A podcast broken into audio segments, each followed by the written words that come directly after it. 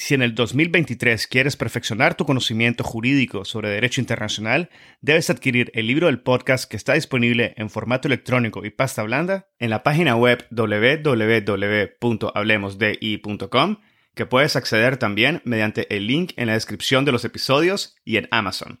El libro ofrece 16 capítulos que analizan diversos aspectos históricos y contemporáneos del derecho internacional público, el futuro de las Naciones Unidas, el surgimiento del derecho ambiental internacional, así como la justicia y los procesos internacionales, incluyendo aquellos ante la Corte Internacional de Justicia y la Corte Penal Internacional. También incluye cuestiones relativas a los derechos humanos y el derecho internacional humanitario, como la reparación de las víctimas de crímenes internacionales, el derecho de los pueblos indígenas, el derecho del mar y la llamada Blue Economy. Adquiere el libro y disfruta de contenido jurídico de primer nivel y en español. El episodio del día de hoy es contenido premium, por lo cual si deseas escuchar el episodio completo, debes de obtener tu membresía del podcast en el link indicado en la descripción del episodio, o puedes visitar directamente la sección de contenido premium en nuestra página web www.hablemosdi.com. Recuerda que con tu membresía Además de obtener el acceso completo a los episodios premium, también tendrás acceso a la sala de conversación de Hablemos de Derecho Internacional, acceso a contenido adicional exclusivo, acceso anticipado a los episodios del podcast y acceso a gotas de jurisprudencia internacional. Y si tienes preguntas sobre el proceso de obtención de tu membresía, nos puedes escribir a hablemosdi.gmail.com hablemosdi.gmail.com También nos puedes contactar a través de nuestras redes sociales. Así que te invitamos a que quieras hoy mismo tu membresía y goces de los beneficios de tu podcast jurídico Hablemos de Derecho Internacional. Este es un episodio con el doctor Ricardo Arredondo. Bienvenidos a Hablemos de Derecho Internacional. Mi nombre es Edgardo Sobanes, abogado y consultor jurídico internacional. En cada episodio tenemos a un invitado o invitada especial que nos inspira y comparte sus conocimientos y visión única sobre distintos temas jurídicos y políticos de relevancia mundial. Gracias por estar aquí y ser parte de HDI. En este episodio tuve el gusto de conversar con el doctor Ricardo Arredondo acerca del conflicto de Ucrania desde una perspectiva del derecho internacional. El doctor Arredondo aborda a través del episodio las justificaciones manifestadas por Rusia, la aplicación del derecho internacional sobre los argumentos rusos, la respuesta y acciones que han sido tomadas dentro del sistema internacional y por la comunidad internacional, con énfasis en las respuestas latinoamericanas. Asimismo, aborda la efectividad de las medidas y contramedidas que han sido adoptadas, al igual que los riesgos que se enfrentan en un futuro cercano y mucho más. El doctor Ricardo Redondo es abogado por la Universidad Nacional de Tucumán, es Master of Law por la Universidad de London School of Economics and Political Science y doctor en Derecho por la Universidad de Buenos Aires. Es profesor de organismos internacionales y gobernanza global de la Universidad del Belgrano, profesor de Derecho Internacional Público de la UBA y profesor de Derecho y Práctica Diplomática en el Instituto del Servicio Exterior de la Nación. Es miembro del Instituto de Derecho Internacional de la Academia Nacional de Derecho y Ciencias Sociales de Buenos Aires, del Instituto de Derecho Internacional del CARI y del Observatorio en Política Internacional de la Universidad de Palermo, entre otras instituciones. Además, el doctor Arredondo es diplomático argentino y actualmente se desempeña como cónsul general de la República Argentina en Vancouver, Canadá. Las opiniones que han sido expresadas en este episodio por la doctora Redondo son de carácter personal y no representan los puntos de vista de las instituciones en las que se desempeña. Espero que disfruten de este episodio, lo compartan en sus redes sociales y con quienes consideren podrían beneficiarse del contenido. Esta es la forma más fácil de fomentar el proceso de diseminación y difusión de temas de derecho internacional. Sigan al podcast en Spotify, Google Podcast, Apple Podcast, YouTube o cualquier otra plataforma que utilicen. Ahora, empecemos. Bienvenido al podcast, doctor Arredondo. Es un enorme gusto poder tenerlo en esta tarde. Bienvenido, doctor. Buenas tardes, doctor Sobenes. Muchas gracias por la invitación a participar de, este podcast. La verdad que ya con más de 80 episodios en su haber eh, se ha transformado en un clásico del derecho internacional en español. Así que quisiera aprovechar esta oportunidad para felicitarlo públicamente por esta brillante iniciativa. Vale, doctor, muchísimas gracias por esas palabras. Y bueno, en el episodio de hoy vamos a conversar sobre el conflicto en Ucrania desde la perspectiva del derecho internacional y las relaciones internacionales. me gustaría iniciar directamente analizando el discurso de Vladimir Putin del 21 de febrero y que nos explique, doctor, qué, cuáles son los motivos, los elementos sobre los cuales Rusia está justificando actualmente su ataque en Ucrania. Bueno, la, agresión de, Rusia contra Ucrania ha planteado una violación de las normas básicas del derecho internacional contemporáneo y representa claramente una amenaza sin precedentes a un orden internacional basado en normas. Putin justificó este ataque con diferentes argumentos que expuso inicialmente, como usted señala, en el discurso pronunciado en las primeras horas del 24 de febrero. Esos argumentos fueron reafirmados por Rusia posteriormente en una nota que envió al Consejo de Seguridad y en la presentación que hizo ante la Corte, la presentación escrita que hizo ante la Corte Internacional de Justicia, donde no compareció. Más tarde, eh, esos mismos argumentos fueron reiterados en, un discurso que Putin pronunció el 18 de mayo pasado y eh, eh, con motivo del Victory Day y después en, una entrevista que, concedió a principios del, mes de junio, donde él ya directamente se compara con, con Pedro el Grande y habla de reconquistar, no, no reconquistar, sino de retomar territorios que le pertenecen históricamente Rusia, lo cual es este, una falacia. El principal de los argumentos que, utiliza Rusia o Putin es el de la legítima defensa. Putin caracterizó inicialmente esta guerra de agresión como una operación militar especial que realizaba de conformidad con, con, el artículo 51 de la Carta de las Naciones Unidas y con la aprobación del Consejo de la Federación de Rusia. Después este, dejó, dejó de utilizar ya esta, expresión de operación militar especial y comenzó a hablar ya de conflicto armado. Y eh, él eh, mencionaba que existían diferentes amenazas que estaban entrelazadas tanto para Rusia como Estado territorial como para los ciudadanos rusos en Ucrania y sobre las cuales este, sostiene que Rusia debe defenderse. Los argumentos esbozados por Putin se refieren tanto al derecho a la defensa individual como colectiva. Respecto a la primera, eh, Rusia considera que su acción armada eh, es una respuesta a la expansión de la OTAN. Esto lo ha repetido en numerosas ocasiones eh, y es uno de sus argumentos predilectos. Dice que representa una amenaza a la que Rusia debe responder. Este argumento bordea un poco la noción de legítima defensa preventiva. Adicionalmente, Rusia arguye que está respondiendo a una amenaza planteada por Ucrania a su territorio.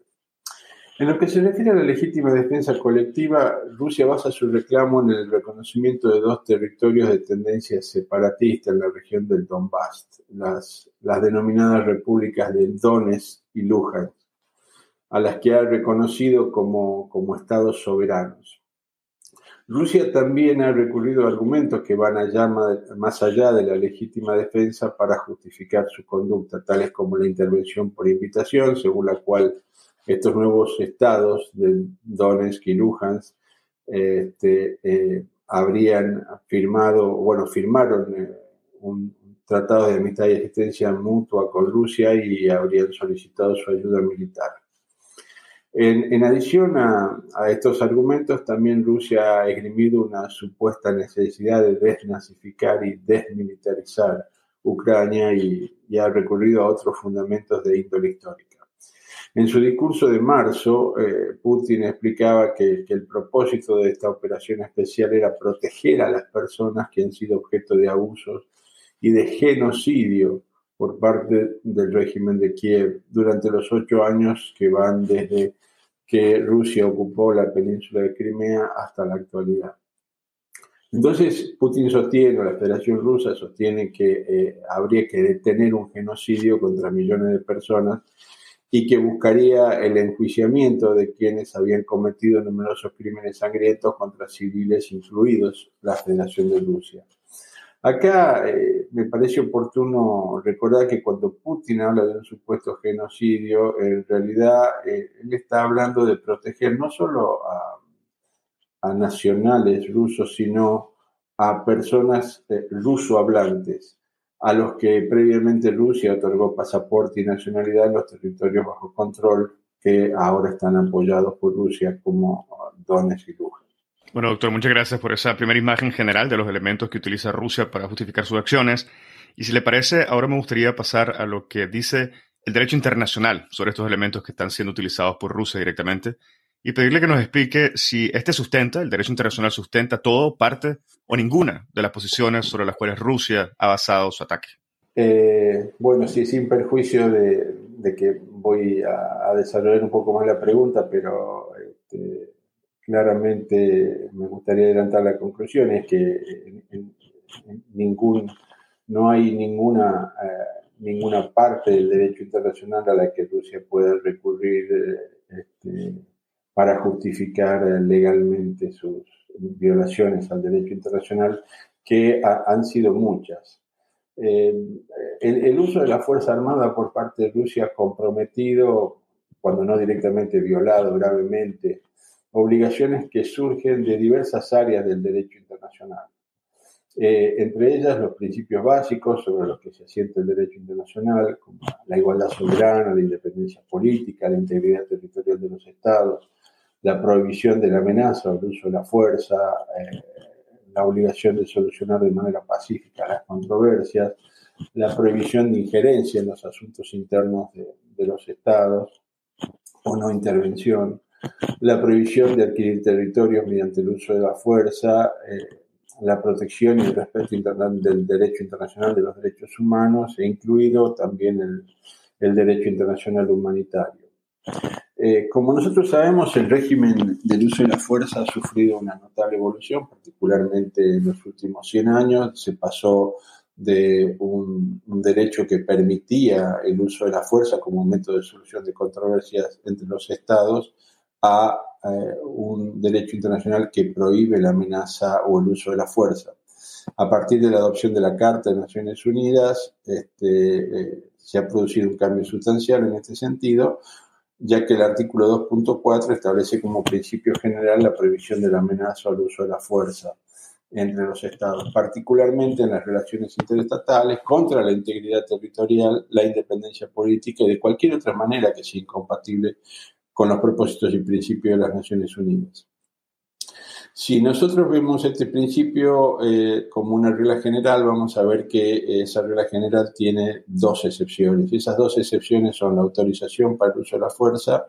por parte del Consejo de Seguridad en el marco del capítulo séptimo de la Carta de las Naciones Unidas y el uso de la fuerza en legítima defensa, sea este individual eh, o colectiva, que está contemplada en el artículo 51.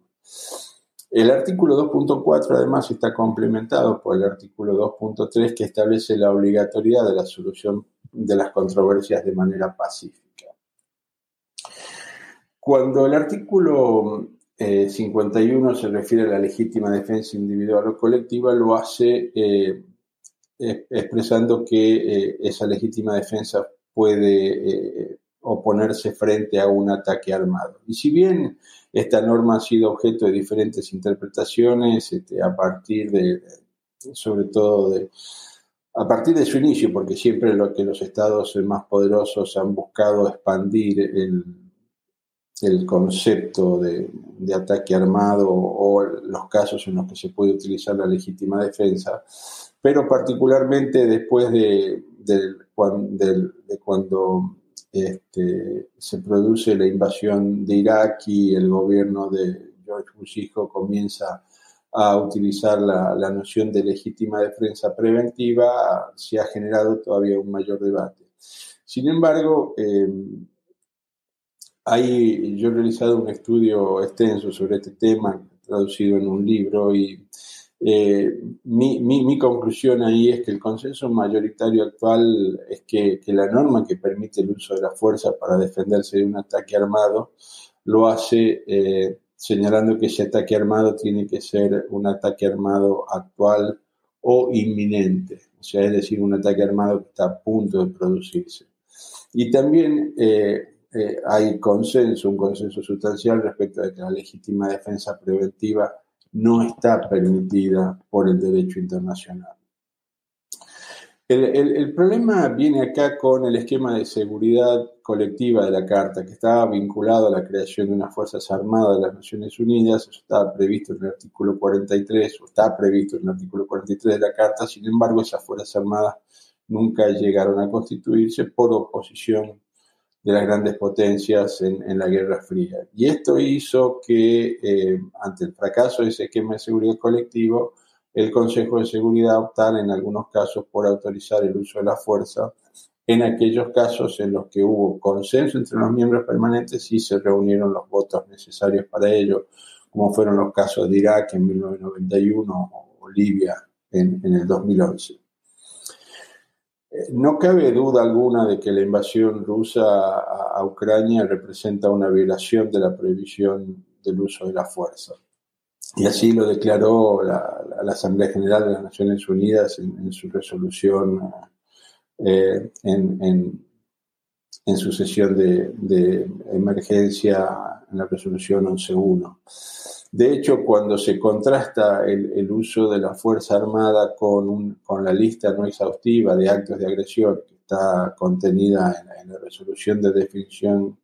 de agresión, uno prácticamente podría tildar cada uno de los casilleros de, los distintos incisos del artículo 3, porque la invasión y ocupación este, de Rusia representa este, el, primer inciso, el, 3A, que, habla justamente de eso, lo caracteriza como a, una invasión y ocupación de un territorio como un acto de agresión. Pero también el, artículo 3B se refiere al bombardeo del territorio de un Estado, eh, el 3C al bloqueo de puertos, como casos de Mariupol el mar de Azov, eh, el, 3D eh, nos habla de, un ataque contra fuerzas terrestres, marítimas o aéreas de otro Estado, cosa que Rusia también ha realizado, e incluso eh, el, envío de bandas armadas irregulares o mercenarios, como que están previstos en el artículo 3G, y acá estaríamos hablando de los, de los, combatientes sirios o los mercenarios del, grupo Wagner que, Rusia ha estado utilizando. En síntesis, yo creo que se puede afirmar eh, sin temor a equivocarse que eh, todos, los, usos de la Fuerza Armada por parte de Rusia en territorio ucraniano caen bajo eh, el crimen de agresión y por lo tanto las acciones de la Federación de Rusia pueden considerarse ilegales. por otra parte, hay, es, es, claro que Rusia no ha sido víctima de ningún ataque armado por parte de Ucrania, como tampoco existen evidencia de violaciones de derechos humanos que hayan ocurrido específicamente contra nacionales rusos. Si bien hubo rencillas este, desde la ocupación rusa de Crimea en 2014, eh, yo creo que no puede sostenerse que haya existido un ataque armado de un Estado contra otro que dé lugar a un derecho de, legítima defensa. Eh, brevemente, el tema de la intervención por invitación. Este, la intervención por invitación es un uso de la fuerza eh, que está aceptado en determinadas circunstancias, sometido a determinados requisitos que eh, en este caso no se han cumplido. Si le hablamos de las invitaciones de, los estados de, de y de Luhansk, este, y una de las características esenciales, este, uno de los requisitos esenciales de la intervención por invitación es que esa invitación debe provenir del legítimo representante de un Estado, cosa que este, en estos dos estados fantasmas que ha creado la Federación de Rusia este, no puede hablarse de un legítimo representante. Y por otro lado, este, un Estado no podría consentir el uso de la fuerza en otro Estado que no fuera el, propio, así que esto también deja sin sustento esta afirmación. En el caso del, genocidio de la población ruso hablante, eh, eh, cabe recordar que acá que el, consenso mayoritario de los estados es que la intervención humanitaria unilateral, esto es por fuera de las Naciones Unidas, no está permitida por el derecho internacional. Y esto eh, lo confirmó de alguna manera la Corte Internacional de Justicia en su orden de medidas provisionales, en este caso, cuando expresó que es dudoso que la Convención, a la luz de su objeto y propósito, habla, habla perdón, de la de la Convención sobre eh, Prevención del Genocidio, eh, o la Convención contra el Genocidio, autorice el uso unilateral de la fuerza por parte de una parte contratante en el territorio de otro Estado con el fin de prevenir o sancionar un, presunto genocidio. Así que este, tampoco, eh, podríamos encararlo por ese lado. Por otro lado, en lo que, en, lo que uno podría hablar quizás de, del concepto de responsabilidad de proteger, que es eh, qué es lo que sucede cuando un Estado este, interviene para prevenir o detener un, este, una,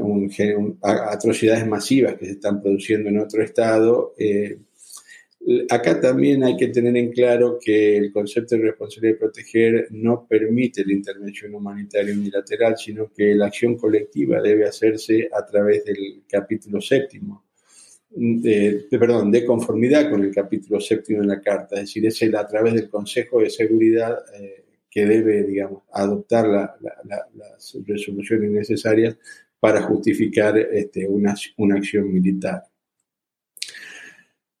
Eh, en lo que se refiere al, derecho internacional humanitario, también las acciones de Rusia han, violado numerosas normas del, derecho internacional humanitario, entre ellos este,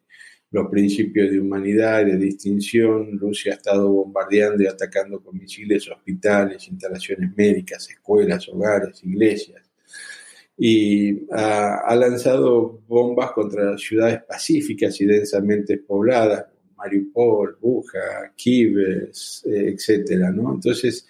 este, también acá eh, vemos que, que se han producido violaciones y eh, si bien todavía Rusia no, forma parte de estas convenciones, ha utilizado armas como por ejemplo las bombas racimo, que son notorias por los daños inaceptables que, infligen a la población y que por esto mismo 100 estados las consideran ilegales y son parte del tratado que las prohíbe, y de esta manera ha violado el, principio de, necesidad militar, el principio de prohibición de males superfluos y de proporcionalidad. Una, una, una violación flagrante también ha sido la, eh, Rusia no ha permitido la utilización de corredores humanitarios, este, impidiendo de esa manera la entrega de medicamentos y alimentos. Eh, hay otras alegaciones este, que eh, están obviamente siendo objeto de investigación, como por ejemplo que los soldados rusos usan la violación este, como un arma de guerra, que Rusia estaría instalando minas antipersonales en las aguas del Mar Negro y en el Mar de Azov, y que eh, ha realizado intentos o ha desplazado a parte de la población civil ucraniana de ciudades sitiadas y las ha conducido a Rusia o Bielorrusia. Obviamente estos casos eh, no son incidentes aislados, reflejan una forma sistemática en que Rusia está librando una acción armada ilegal contra Ucrania y su población civil y, son una muestra del desprecio de Rusia por el derecho internacional, incluido el derecho internacional humanitario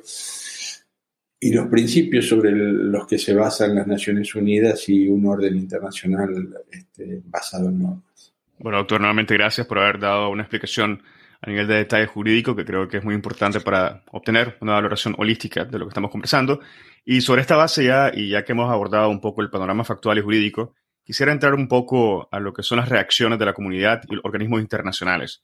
Y si le parece, me gustaría iniciar con este último, eh, organismos internacionales, y pedirle que nos comente sobre lo que se ha hecho dentro del marco de las Naciones Unidas, cuál ha sido la respuesta y quizás, un tanto más importante, cuál ha sido la efectividad de esta respuesta. Eh, muchas gracias. Este, es una, pregunta muy interesante, Edgardo, eh,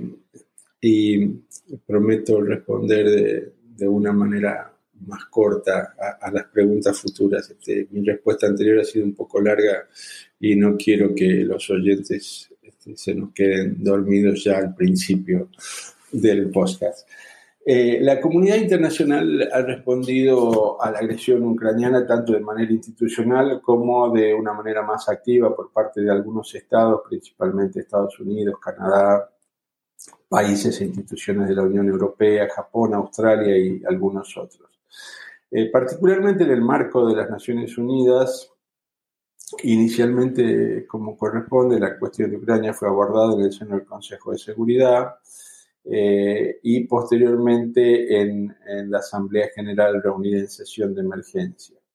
Obviamente, tratándose de una situación que involucra a uno de los miembros permanentes, las acciones en el Consejo de Seguridad se vieron paralizadas por el accionar de Rusia, que además, este, curiosamente o paradójicamente, eh, en el mes de, febrero presidía el Consejo de Seguridad. Incluso hubo muchos llamados, este, eh, diría más que expresiones de deseo de, que fuera que Rusia fuera excluida de del Consejo de Seguridad, cosa que es algo imposible. Pero bueno, eh, Alemania y Estados Unidos presentaron un proyecto de resolución que condenaba la, invasión de, Rusia, de Rusia a Ucrania, exigía la salida de tropas. Y a pesar de que ese proyecto de resolución tuvo el apoyo de 11 de los 15 miembros del Consejo de Seguridad, no pudo ser aprobado ya que hubo eh, tres abstenciones de, de China, Emiratos Árabes y la India, y un voto en contra de Rusia que usó su poder de veto. Después de esto, eh, Rusia presentó su propio proyecto de resolución sobre la situación humanitaria en Ucrania, pero obviamente este, ese voto fue rechazado por, los miembros del Consejo y solo recibió votos a favor de Rusia y China.